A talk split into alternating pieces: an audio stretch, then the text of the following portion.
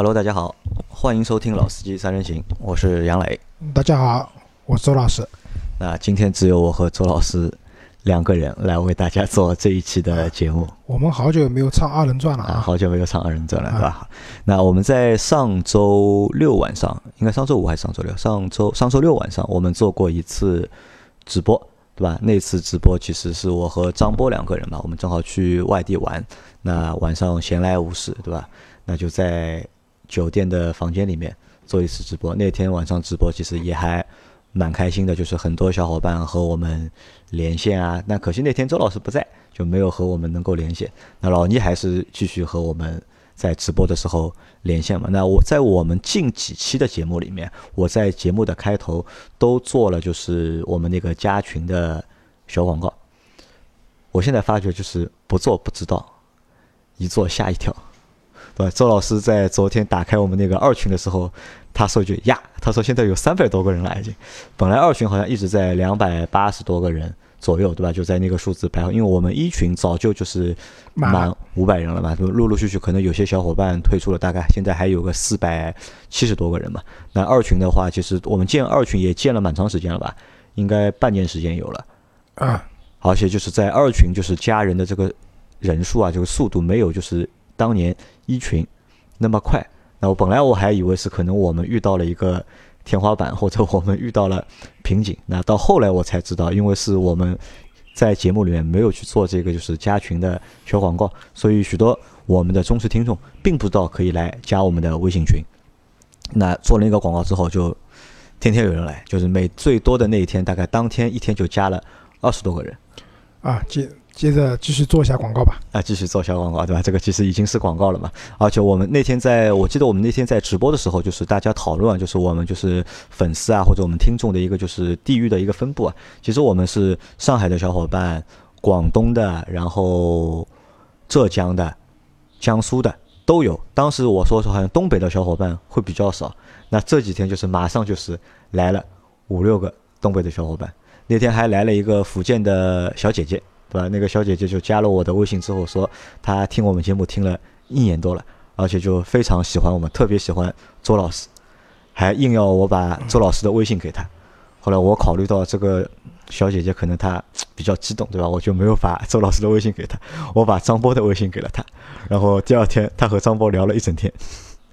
那所以啊，就是我们的节目还是给大家带来了，就除了除了在听我们节目的过程当中，可以大家能够有一有一些放松啊，或者有一些就是长知识也好、长见识也好，或者解闷也好。那节目之外，我们也可以通过我们的微信和微信群和大家做各种各样的互动。啊，对的。所以这期节目啊，我们继续给大家长长知识，继续长长知识。因为我跟杨磊就是去参加了一个发布会，啊，对吧？就是新能源汽车嘛。那以前其实接触的新能源汽车也很多了。就大家都在谈，比如说我加速很快，对吧？我续航里程够长，对吧？然后可能什么无人驾驶等等。但是呢，就是我们这次参加发布会不一样，就是跟以前有蛮多的不一样的地方的。就是它可能是畅想了未来一个智能化的城市交通该长什么样子。对这个品牌，其实给我们开的脑洞啊，其实还真的蛮大的。就是比之前的那些就是新能源的品牌，他们在上市发布之初，就是提的那些东西还都不太一样。那我们今天要聊一聊什么？聊一聊可能这个大家都比较陌生的一个品牌，叫我们叫它应该算品牌还是算厂商？嗯，华伦运通，它应该是它首先是他们公司的名字，公司的名字啊，对的，也可以看成是他们一个品牌吧。那我记得我们应该是在今年中秋的。中秋之前的一周，我们收到了一份礼品，由华人运通寄给我们的礼品。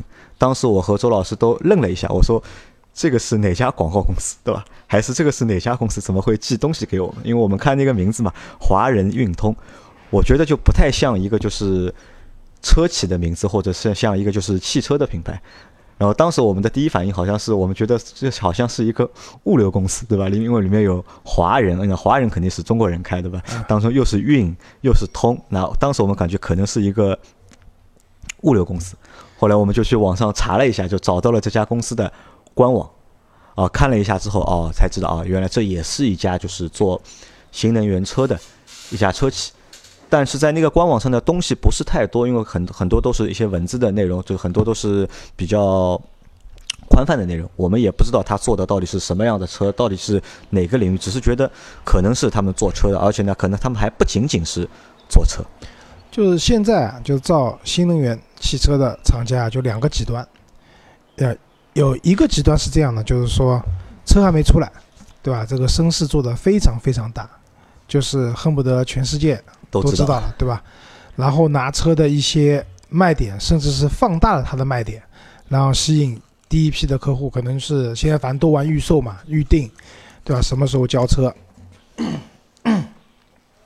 然后还有一类，就是类似于像华伦运通这样，就是在没有正式发布之前啊，就低调，就低调到大家都不知道啊，一定程度了，就是。跟杨磊讲嘛，就当时我们收到了礼物以后，我们也去看了一下华伦运通。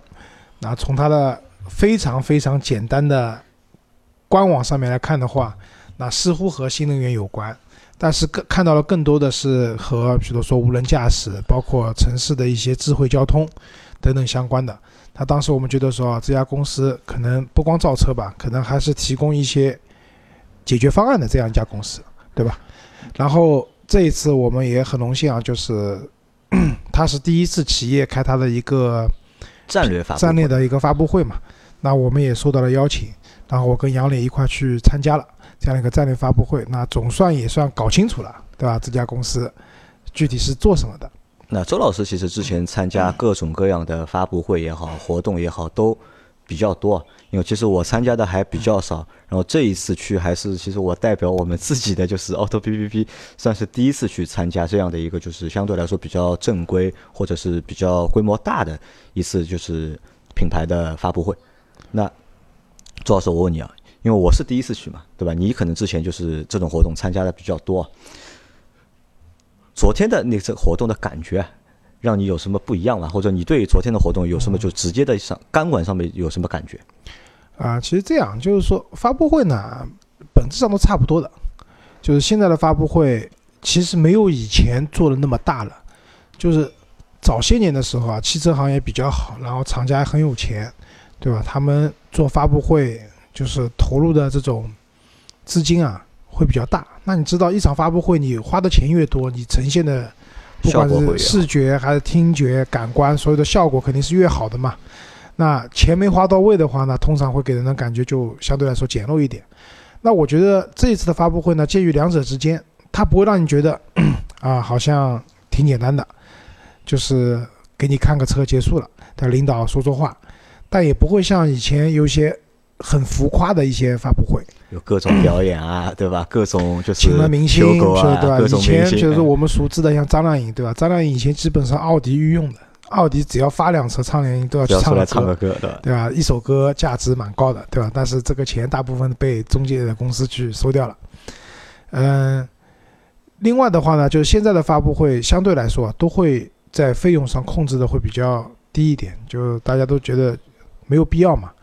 因为请了媒体过来以后，媒体的报道各方面，其实更多的是考验公关公司和媒体的关系，对吧？在这场发布会之后，能不能比较集中的把声量放出去，然后更多的是一些正面的声音。那这方面，我觉得华伦运通，可能他们请的也是国内比较老牌的公关公司嘛，就做的还是不错的。那其实我们再看，就昨天那场活动，在做活动之前，其实我觉得就像周老师前面说的一样，就这个公司可能有点低调，或者是。默默无闻，但是昨天那场活动，我们我看了一下，到场的就是媒体啊，可能是超过了，就是现场媒体可能超过了，至少超过了三百家。然后我听我朋友说，好像是一共昨天有五百家媒体，就是报道了他们的这次活动。因为即使不到的话，很多媒体和公关公司都有联系嘛，公关公司像这种重大的，肯定都会统发相应的一些新闻稿啊，怎么样，啊，都会去发布嘛，嗯。怎么讲呢？就是，其实在这个发布会的时候啊，一个是我觉得大家是冲着这个品牌，对吧？另外一个和人也有关系，和人也有关。对，因为华伦运通的现在的就是它的创始人，包括它的 CEO，就是汽车界很大名鼎鼎的丁磊先生嘛。就丁磊的话，以前是上汽通用的，对吧？然后后来离开上汽通用以后，其实有段时间他是和贾跃亭有过合作，就是乐视在造汽车的初期的话，丁磊是加盟过那个乐视那边的，也是作为联合创始人去加盟的。那后来的话，大家知道哈，就是贾布斯这个东西做的不靠谱嘛。那丁磊就离开了以后，他其实回来以后成立了相应的一些基金会，就是跟这种科技产业相关的，然后最终就是做了这一家叫华能运通的一个公司，对吧？那我觉得很多时候大家媒体，尤其是媒体圈里面比较资深的一些老鸟。就听到丁磊的名字还是会比较激动的，因为他代表的可能就是那个时代，对吧？通用的到现在也很辉煌啊，就当年也很辉煌，对吧？代表了一个时代，大家对这个品牌的认知，对这个企业的认知，这也很重要，个人魅力。嗯，包括我们在昨天的现场，其实我们也看到了很多我们认识的人，对吧？啊，当然他们不认识我们，对吧？我们都认识他们。啊，那也不是，就是其实圈子很小嘛。昨天遇到了以前老同事，对吧？一位马来西亚的人，马来西亚的马来西亚的一位朋友，然后他现在也在给华伦运通，是他的广告公司里面在工作嘛。那昨天也遇到了，现场聊了两句。其实你会感觉啊，就昨天的发布会，整体来讲，华伦运通还是一个比较国际化的一个公司，不管它的供应商也好，包括他自己，嗯，企业内部的一些比较高级的管理者也好。对吧？都是感觉比较国际化的，对吧？甚至有一段英文的演讲，感觉像好莱坞大片，对吧？蛮有意思的。那我我通过昨天的那场发布会啊，再去结合就是之前的就是那些新能源品牌的发布，我看出来一个相同的地方是什么？我们看现在目前我们国家的那些新能源势力或者叫呃电动车势力新企业，他们都是一个什么模式？都是会有一个就是老牌的中国汽车人去做创始人。对吧？然后吸引就是外部的投资也好，资金也好，然后笼络一批现代化技术的一些技术不能叫笼络，叫聚拢，聚拢啊，聚拢，对吧？然后再加一些就是国外的，就是在某个领域可能有非常强的，就是专业能力的一些就是技术人才啊。对的，其实你看啊，就是比如说富强，对吧？弄了爱驰，对吧？丁磊弄了这个华能运通。你其实也可以看到，就是包括未来，未来里面有了很，其实他们挖了很多那个曾经其他汽车圈里面公司的高管过去，那这说明什么？就是传统的汽车行业啊，它这个圈子就那么大了，对吧？就是你从这里来去那里，那里来到这里，嗯，就是没有什么太多的新意嘛。但是因为有了新能源造车这样的一个在国内的崛起，有好多好多新能源厂商。其实也是给了那些传统的汽车人啊，一个二次创业的机会，对吧？就是我们就是说的实在点嘛，原来你是打工的，对吧？更多的是不管你做的职位有多高或者怎么样，更多的还是打工。但现在不一样了，就是很多传统的汽车人出来了以后，他们自己去运作了这样的公司，那从打工变成了一个真正在做自己的一个事业，那当然也是创业嘛。这个也是。国内可能 比较好玩的一个地方，对吧？人还是那些人，只不过原来他们的身份可能是上汽通用的总经理啊，可能是副总啊，啊，对啊，这些身份，然后现在变成了一个新的公司的一个 CEO，对吧？创始人去做一些和以前既一样又不一样的事情。那一样可能还在造车，但是造的车和以前又不是一个概念了。好，那我们前面说了，就是我们对昨天那场发布会的一个就是感觉啊。那然后后面让周老师啊和大家来聊一下，就是昨天那场发布会到底他们讲了些什么，发布了些什么东西？是这样，就昨天发布会进去的时候啊，我当时就跟杨磊讲，我有种小时候包场看电影的感觉。就进去以后，一排一排的位置放好以后，就一般呢以前都是这样的，就是媒体可能有个媒体区域，大家反正就自己坐嘛。然后嘉宾有嘉宾的区域，昨天也差不多，但是呢，都编了号的，对吧？尤其嘉宾区都编了号的，每个人对号入座，就有点像去电影院，你拿了，就小时候看电影，对吧？那个时候学校里发了票子，还要看 边上坐的是谁，对吧？周老师总想啊，换个漂亮的小姑娘别坐在边上看电影，对吧？那有点这种感觉，要进去以后，然后，嗯。发布会开始了以后呢，确实也有一种这种看电影的感觉，因为它屏幕也很大，对吧？而且它昨天又蛮有噱头，有两层屏幕，对吧？一一开始是第一层屏幕，后来车子亮相以后有第二层屏幕。那昨天的发布会呢，我觉得就是讲了很多很多东西。那我们概括来讲，其实其实可以分两大部分来讲。那一大部分是他们讲的叫什么车、路、城三位一体的这样的一个，就打破了这种界限的一个智能的架构，对吧？这个是我觉得啊，是可能是未来城市交通智能化的城市交通的一个方向，对吧？这是一部分。那等会我们来细细的讲。那另外一部分呢，就他昨天亮相了两部概念车。还有一部现场能开的工程车，工程车，但是那个车也蛮有意思的。那我们再放回来，就是两部分。那我们先讲第一部分啊，他其实去讲什么，就是他们发布了一个以人为本的这样的一个出行的方式。对的，就是一个超体智能的一个架构，叫 HOA。HOA 什么是？嗯，一个英文的缩写吧。那么。这个架构里面其实它包含了什么东西啊？它是说它包含了一个开放的车辆电子平台叫 VA，对吧？一个道路监测平台 RSA 和一个城市数据平台叫 CDA。那么各种各样的 A 放在一起了以后，它组成了一个这样的一个架构，一个智能的架构。那什么呢？我们以前去看新能源车也好，或者说传统汽车一些高科技车也好，它更多的是放在了车本身这个层面。我的车可以无人驾驶，我的车通过车上的探头可以做到怎么样？对吧？规避很多道路上的风险等等等等，对吧？我可以自动的倒车，对吧？甚至像很多广告里面说，我的车子可以到了停车场以后，人下车，车子自己去找车位，然后当我回到那个停车场路口的时候，我可以把这辆车召唤过来，等等。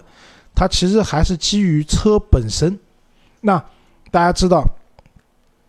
不管你这辆车的运算能力有多强，对吧？你的软件有多厉害，你的硬件有多丰富，你的传感器有多么的多，可是你所应对的道路环境是非常复杂的。就是你哪怕做了几百万公里的道路测试等等，你还是没有办法把所有道路上可能发生的问题一一的去解决。那只能通过后期的学习等等去进一步的提升。那么这里的问题就在于是说。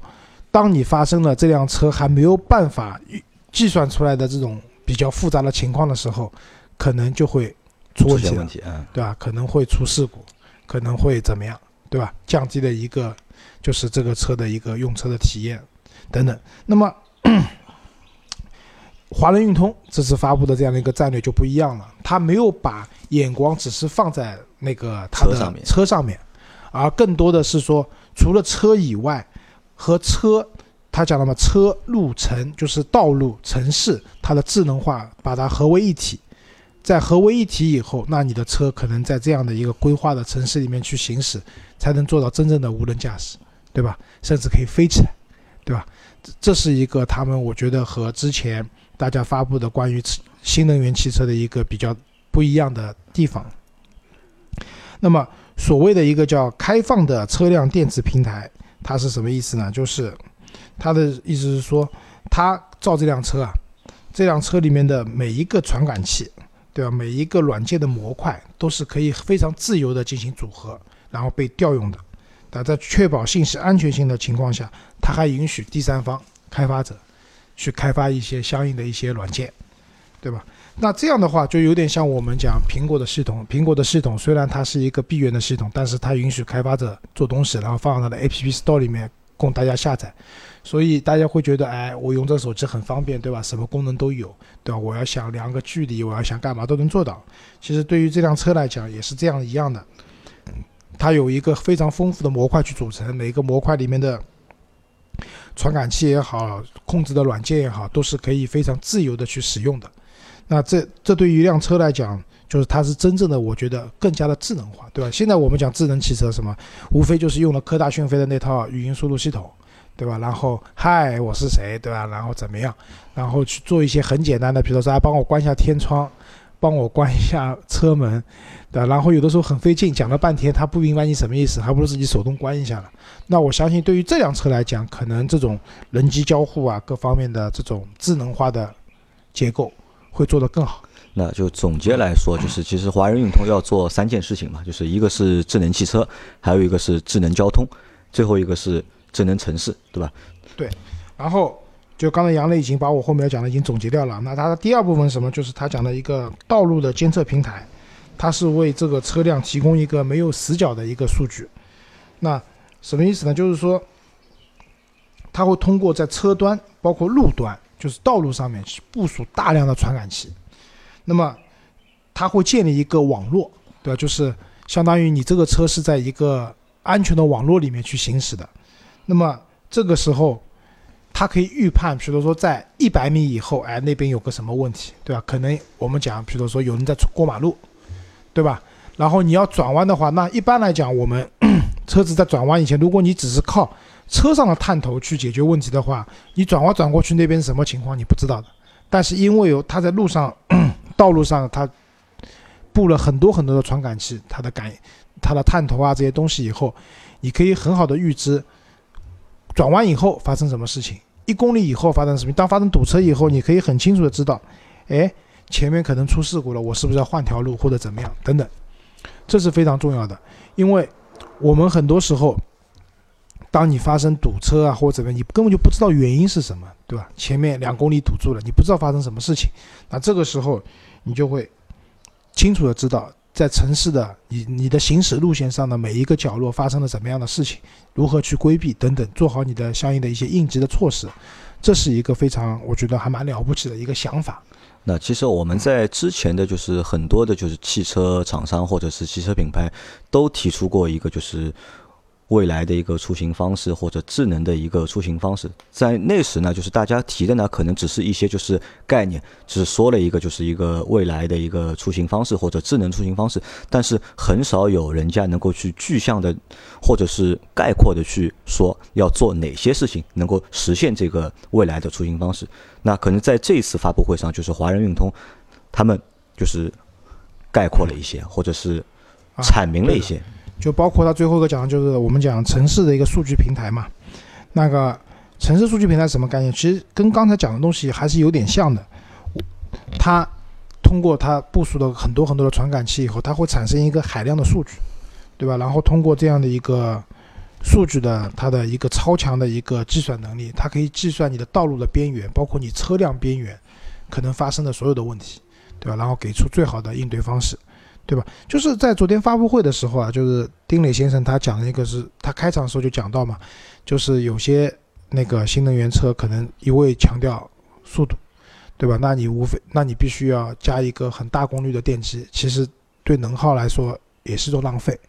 然后有的厂商为了更大的一个续航，他用了一个非常大的电池包，那其实车子的重量会变得很大。对吧？他觉得这都不是一个很理想的解决新能源车的一个问题。那这里面呢，我同意一部分，但也不完全同意，因为对于现在这个阶段来讲，其实电车要让大家有个买它的理由的话，超强的加速，对吧？超长的续航里程是必然的，不然的话，人家实在找不到，除了因为牌照的原因的话，人家找不到购买这个车的理由嘛。但是回过头来讲，因为他们提出了这样的一个 HOA 的这样的一个智能架构，它让一辆车。变得和传统的车不一样了，真正的不一样了。就它里面讲到说，我们讲一辆豪华车，现在一台豪华车能提供给大家什么？就是非常豪华的外观内饰，包括它的配置，对吧？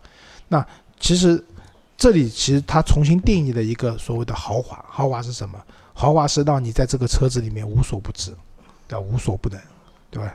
都能飞起来。他没有说豪华，他是说极致。没有，他讲到豪华的，讲到豪华，对，讲到有讲到就是豪华的，就是豪华不不只是内饰外饰这一些，而是说它有个聪明的大脑，让你在这辆车里面可以，呃，很极致的了解啊，有一个出行体验，这个出行的各种样各样的信息，对吧？就是我们这里不得不讲，就是我始终认为造不出来那个拜腾，对吧？拜腾是通过很多很多的屏幕，让你在这个车里面感觉上很高科技。对吧？但这个不完全应该是这样的，就是如果你这些屏幕没有一个大的网络的体系去支撑的话，那只是用来打斗地主的一个游戏机而已，对吧？只有海量的数据的分析，有足够大的一个数据网络的支撑，你在这些屏幕上可以感知到很多，呃，跟你这次出行相关的这些信息的时候，那这些东西才是有意义的。不然的话，它只是个显示屏而已。那从周老师前面说的这些介绍里面啊，就是我们可以感觉出，华润运通其实不只是单在就是想造车，对吧？它更是一个就是想去做一个未来交通出行的一个解决方案的一个实施者和提供者啊。对的，因为就是这个 H O A 的这个信息构架，它其实目前啊已经在，嗯，怎么讲呢？已经开始在做了。嗯，昨天你还记得，就是来了一位政府的官员，是江苏盐城的副市长。对吧？那为什么会来啊？就是我现在知道，因为 就是华润运通啊，它已经启动了全球首个就是传感融合计算开放道路的一个试验项目，它就是在江苏盐城有个这样的一个道路的一个项目，对吧？那大家可以想象一下，就以前我们看一些 电视剧也好，或者影视作品也好，很多里面都会提出一个概念，比如说我要造个无烟城，对吧？就是这个地方是没有烟的，没有污染的，没有污染的，对吧？我要造，就包括国内我们以以前讲一个什么卫星城，对吧？它其实都是一些概念嘛。那我觉得这次华润运通它其实也提出了一个很好的概念嘛，就是一个这样基于 H O A 的这样的一个呃智能的架构体系下的一个智能城市的智能交通城市的一个模板，对吧？大家可以试想一下，如果说嗯，当你在住在一个城市的时候，这个城市因为大家都用电车嘛，那相对来说这个城市的污染会比较低，对吧？然后你出行的时候，其实不用考虑太多。我今天要怎么避高峰？我要怎么样躲开拥堵？我我是不是，比如说我今天喝了一点小酒，的，晚上回家的时候，我这个开车要不要请个代驾？代驾是不是靠谱？那在这样的城市里面，其实基本上都不重要了。就重要的是，你只要拥有一台这样足够智能化的汽车，对吧？那你到任何地方去，他会帮你去做这些事情。是非常好的，我觉得。那从这里还可以看出什么呢？我觉得就是华人运通啊，它的目标啊，还不单单是买车的消费者，可能他还有很大的目光是放在哪里呢？是放在其实城市服务，城市服务，对吧？对，我觉得这个很重要，这也是我觉得华人运通和其他企业很大的地方，就是说我不光是要造车，对吧？我更多的是提供的这种服务的模板或者说服务的系统，这个其实很重要的。就像大家知道，计算机的硬件。就是突飞猛进，对吧？现在我们讲，我第一台电脑，我的硬盘只有一点二个 G，那内存十六兆，在当年来讲已经很牛很牛了。可是现在你知道，我们随便一个手机的一个就完爆你了，就就不是完爆，是爆成渣都不剩了，对吧？就但是大家看，这么多年过去了，我们用的操作系统呢，对吧？无非还是微软的 Windows 系列，对吧？手机上无非就是安卓，要不就是苹果的。iOS，iOS 系统，对吧？其实对于我们讲城市交通，我不知道这个类比是不是妥当，但是在我看来，更多的是硬件这些东西，你通过很多方式都能实现的，对吧？只要政府有投入，包括所有的汽车厂家愿意投入在这方面，硬件都不是问题。但更多的是我怎么样在这些硬件达标的情况下，我用我的一套好的管理系统，对我的一套好的操作系统，让这些。智能的设备真正的运转起来，这才是一个，我觉得是一个大的方向和趋势嘛。如果说华润运通在这方面能做好的话，那说不定将来它未必是最大的汽车制造商，但是肯定是，因为只要是中国最大，肯定也是全球最大的一个智能城市道路管理的系统的供应商，那也很了不起。好，那前面说了是智能出行，对吧？和它的一些就是未来就是出行的一些概念或者城市交通一些概念。那后面我们让周老师来说一下，就是昨天发布的那两台概念车和那台工程车。啊，对的，是这样，就是说他昨天呢，毕竟要造车的嘛，对吧？讲了那么多，讲了那么多概念性的东西，因为在我看来，就是这些概念性的东西，其实近两年肯定是实现不了的，这还是一个。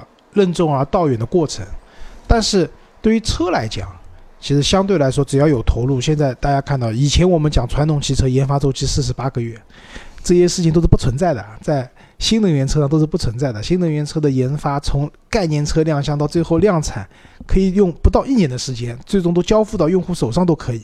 对吧？那所以其实对于我来讲，我个人也是更感兴趣，说昨天他们到底会发怎么样的一个汽车？那刚才讲到它两层幕布嘛，那第一层幕布是当时他放了一段 video，就是两部车很炫酷的，对吧？给人的印象就是说，其中有一辆车，它的呃底盘和它的车身是可以分开的，然后开着开着底盘走了，然后车身飞起来了，对吧？这个是让我想到了一个一部很经典的电影，叫《第五元素》。《第五元素》里面的汽车都是飞来飞去的，但是它的底盘连着飞。在这里的话，我们底盘不要，因为底盘太重了嘛，对吧？底盘不要了，直接上半身飞走了，对吧？那么它的发布会就是影片放完以后，就现场开始尖叫了嘛，因为第一层幕布拉起来以后，就两部概念车亮相了。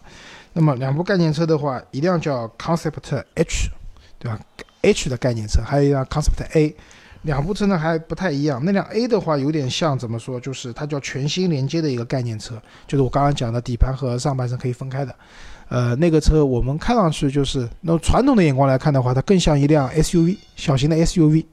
然后那台 H 的概念车的话，它叫另类移动概念车。那在我们看来，它更像一辆超级跑车。很炫酷的一辆超级跑车，是这么概念。因为昨天，嗯，怎么讲，就是两部车子啊，他们其实也没有用很重的笔墨去讲，就是两部车子到底毕竟是概念啊，毕竟还是概念车的阶段嘛，对吧？那所以呢，我们基于他昨天发布的这两部概念车呢，我们可以讲一下，他们在这些车子上面，他们做了一些什么样的事情，对吧？可能是我们可以去期待的。那第一个的话就是说，刚才也讲到了嘛，车子上它会有一个开放式的电子架构，对吧？就是我们讲什么叫豪华车，嗯，这里面我比较记得住的是什么？就是说，第一个就是说，我们知道现在传统汽车还在用开巴士做数据传输，那这个其实它的速度是相对来说比较慢的，对吧？你每秒钟可以传输的数据是受到很大限制的。那么在他们的车子里面，它采用了一个全新的一个构架，然后什么叫骨干网络？它可以每秒钟传输一 G 的数据，那这意味着什么呢？就是说，因为它车上有很大很多很多的一个传感器嘛，那每个传感器在很短的时间里面都会产生大量的数据，对，需要交互。对，你有很强大的芯片，但是这些数据过不来，你处理不了，就那形成瓶颈了，那就不行。那在这辆车上的话，它会有一个很强大的数据传输的能力，对吧？然后它更厉害的是什么？就是新构架，它还提供了一个每秒钟五十 T 的。运算的能力就是边缘计算能力。刚才就是这里的边缘就是英文 edge 翻过来的嘛，就是它车的边缘、道路的边缘。那这里面这个五十 T 肯定不是只计算我车子上的这些数据。刚才讲到了，因为它的道路有很多的传感器，对吧？城市有很多的传感器，它会有大量的数据从四面八方传过来。那它有个很强大的大脑去把它传感，对吧？它可以支持超过三百个传感器，七十种不同类型的数据的传输。那我们可以讲，这辆车子它本身是一辆车，同时它的里面的计算机的话，也是一台超级计算机，可以处理海量的一个这样的一个数据。那么，在这样的一个情况下，它同时就是它还，呃，最高比例它一个 OTA 的功能嘛？OTA 功能什么？就是它可以实现一个软件的一个远程的迭代更新，对吧？就是我们知道，我们现在买电动车，其实买回来基本上都不是成品。对吧？讲半成品已经客气了，很多时候都是试验品。那么这里面需要不停的迭代更新，不管是软件也好，它的处理系统也好等等。那么这辆车子因为它的速度极快嘛，它可以很方便的去完成这样的一个迭代的，就迭代的更新。去就像我们手机经常会看到这个 APP 更新了，那个 APP 更新了，对吧？那对于这辆车也是一样的，它每个模块我相信都可以独立的控制去更新。那你的用车体验。就是可能一个星期以后你会发现，哎，跟一个星期以前用车的体验是不一样的。我觉得这个是一个相对来说比较好的，它也是一个会带来一个好一点的、比较好的人机交互的这种体验吧。然后，它这辆车子首先还有一个就是，我们之前你会发现，我们在做很多电动车的时候，发现他们都会讲我这个车安全性多么的好。对吧？我在碰撞以后，我的电池包有多么的安全等等，但是你很少看到这些车去讲 CNCAP 或者什么那个 ENCAP 这种我们比较普通大众比较了解的这种碰撞测试，几乎还不太去讲，对吧？他很多更多的都是我们他说我们基于自己的一个碰撞实验等等的得出一个好结果。那至少就是我们现在看到华能运通发布的车以后，他已经讲了，呃。我的这个车子是基于 CNCAP 啊，或者说欧洲的 NCAP 的五星标准去进行了一个设计制造。那相对来说，车子如果发生比较严重的碰撞的时候，它的安全性会比较好。但是我认为，像这个车就不应该撞，对吧？因为已经有那套系统基于这些系统来讲的话，这个车不存在撞的可能性的，对吧？嗯，然后还有一个亮点是什么？就是因为基于它的系统，基于它的车路程这样的一个感知的能力，这辆车是可以做到，呃，在一定的我觉得是有先进条件，就是的车路协同的条件下，它可以做到 L 四级别的无人驾驶，就自动驾驶的这样的一个系统。就现在国内的话，基本上 L 三已经是比较高级了，对吧？很多人还停在 L 二的阶段。但是他们是，嗯，反正计划是做到 L 四的，然后据他讲是在封闭道路已经完成了十万公里的测试，当然这肯定是不够的，就是一台车你说 L 四能做到就能靠谱的话，我觉得这个公里数后面加两个零吧，对吧？就不然的话十万公里实在太短了，那这个只能说我们期待啊，这个车，嗯。可以有一个就是说比较突破性的，它可以做到的这样的一个自动辅助驾驶的功能，或者做到怎么样？因为 L 四以后基本上是不需要人来接管了，他的车可以自己去完成这样的驾驶。嗯，还有一个就是昨天我们在现场看到的，来了一辆那个工程车。工程车啊，因为前面我们说的那些其实都是什么？都是概念，静态都是未来，对吧？是吧？后面我们看到了一个眼见为实的东西，对吧？也也是个蛮有意思的一个噱头。对的，是这样的，这个工程车就是。官方讲是什么？就是基于量产导向。首先记住，这是量产导向的，就这辆车不是只是概念给你看看的，他们打算要去量产的。当然了，我觉得这个东西有难度啊。基于量产导向开发的四轮转向轮毂电机工程车，就是昨天你可以看到，第一就是这个车出来以后有点像大一号的卡丁车，对吧？对。那么这辆车首先是四轮转向，对吧？第二个，它的轮毂都是很凸出来的，啊，这个其实是轮毂电机。那这其实也是一个什么？也是一个我们看到的一个新东西啊！因为我们在之前的就是电动车上面，大家谈的可能就是这个电机的功率，或者是我这个电池的续航，或者我车内的一些就是各种各样人性化的设计，对吧？但从来没有人在转向这个方向上面去做过突破或者做过创新。对的，就是关于转向这件事情呢，我们大家知道，就是很久很久以前就有了，叫随动后轮随动转向。什么意思呢？就是前轮在转向的时候，比如说你前轮轮前轮往左边，对吧？转向，那后轮呢可以以一个相对来说比较小的角度往另外一个方向转，这样的话可以辅助你转弯的时候更加的敏捷，就转弯半径也会很低，对吧？然后主要是可以提升你后轮的一个随动性。那我们比较看到多的这个车，以前的萨博九三。是有这样功能的，现在的凯迪拉克有些车有这样的功能的，包括我们讲法系车，什么雪铁龙之类的，他们都是有这样的一个功能的。这个已经被当成一个比较高级的功能去宣传了。那昨天就是更极致了，就是它后轮的转向角度，我观察了一下现场，其实跟前轮是差不多的。这就意味着什么？一辆车你原来的一个转弯半径可能是，比如说半径是呃六米，对那这辆车可以缩短一半，三米。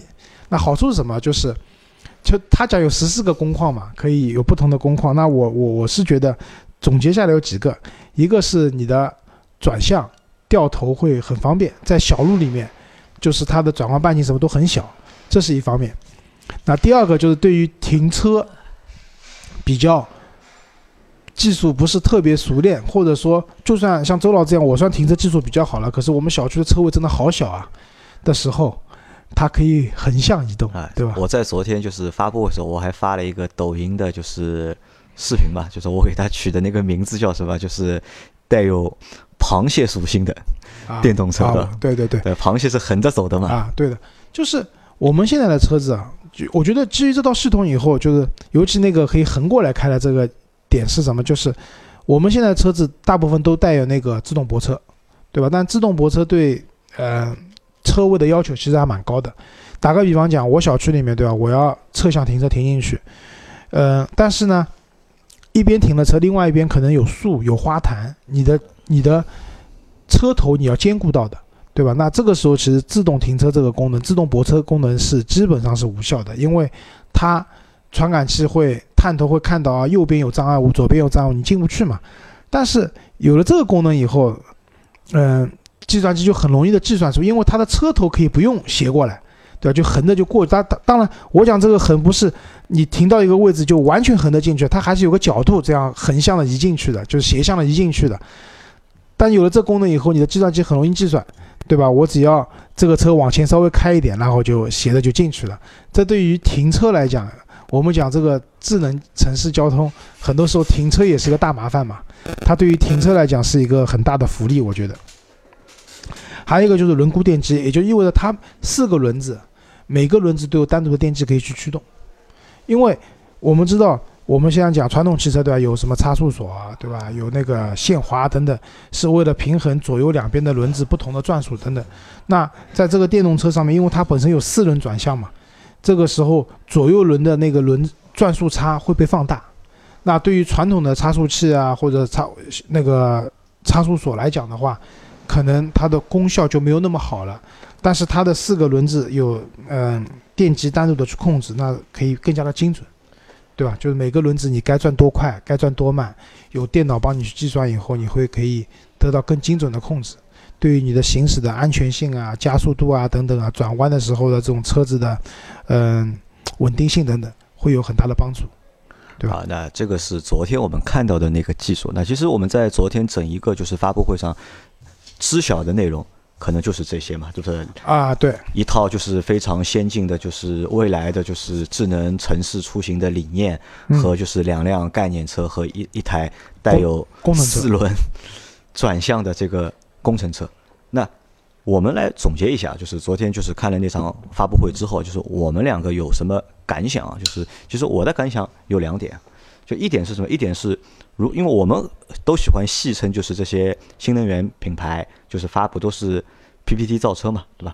那如果昨天那场也算 PPT 造车的话，那我觉得这算一个就是非常精彩，也算比较有吸引力的 PPT 造车活动。啊，怎么讲呢？呃，同意。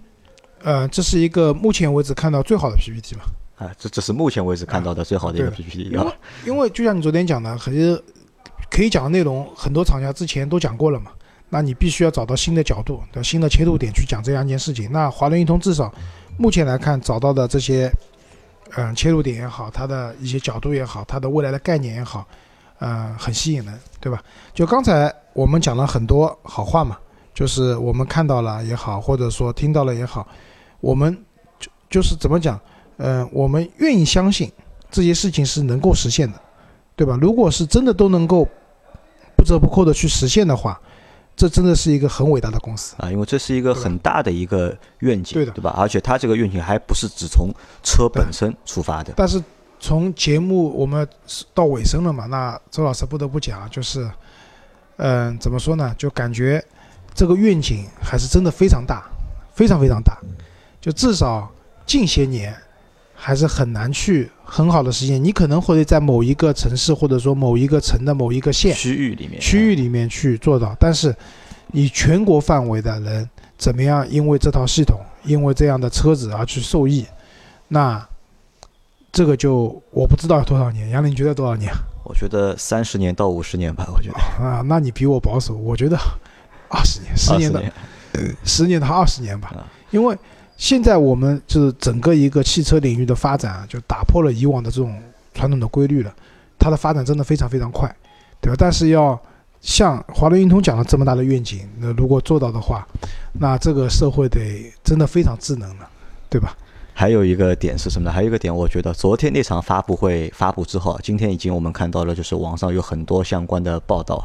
那我觉得华人运通给所有的就是新能源企业，或者是后面的那些新能源的，就是新的车厂也好，势力也好，树立一个新的标杆。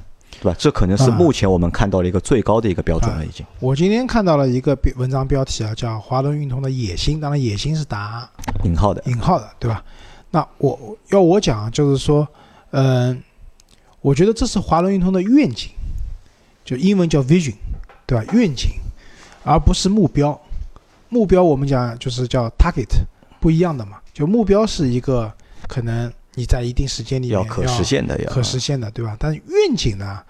就是更多的是说，可以把时间放了远一点，对吧？愿望，把眼光也放得远一点。对的，因为其实要我讲这件事情，光一家公司做肯定做不好的，啊，对，对吧？除非是，就是我觉得很多层面，政府层面，包括其他的，就是伙伴的加入，对吧？不同的公司都往这个方向去努力，那可能它会大大的缩短它做成这样一件事情的一个时间。啊啊，那这个时候我觉得它可以从愿景变成目标了，对吧？而不然的话，现在来看的话还是愿景。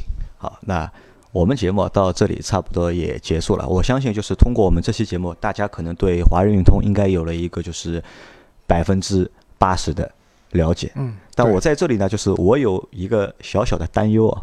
我的担忧是什么？担忧是华润运通现在立了一个新的标杆，或者立了一个新的标准，对吧？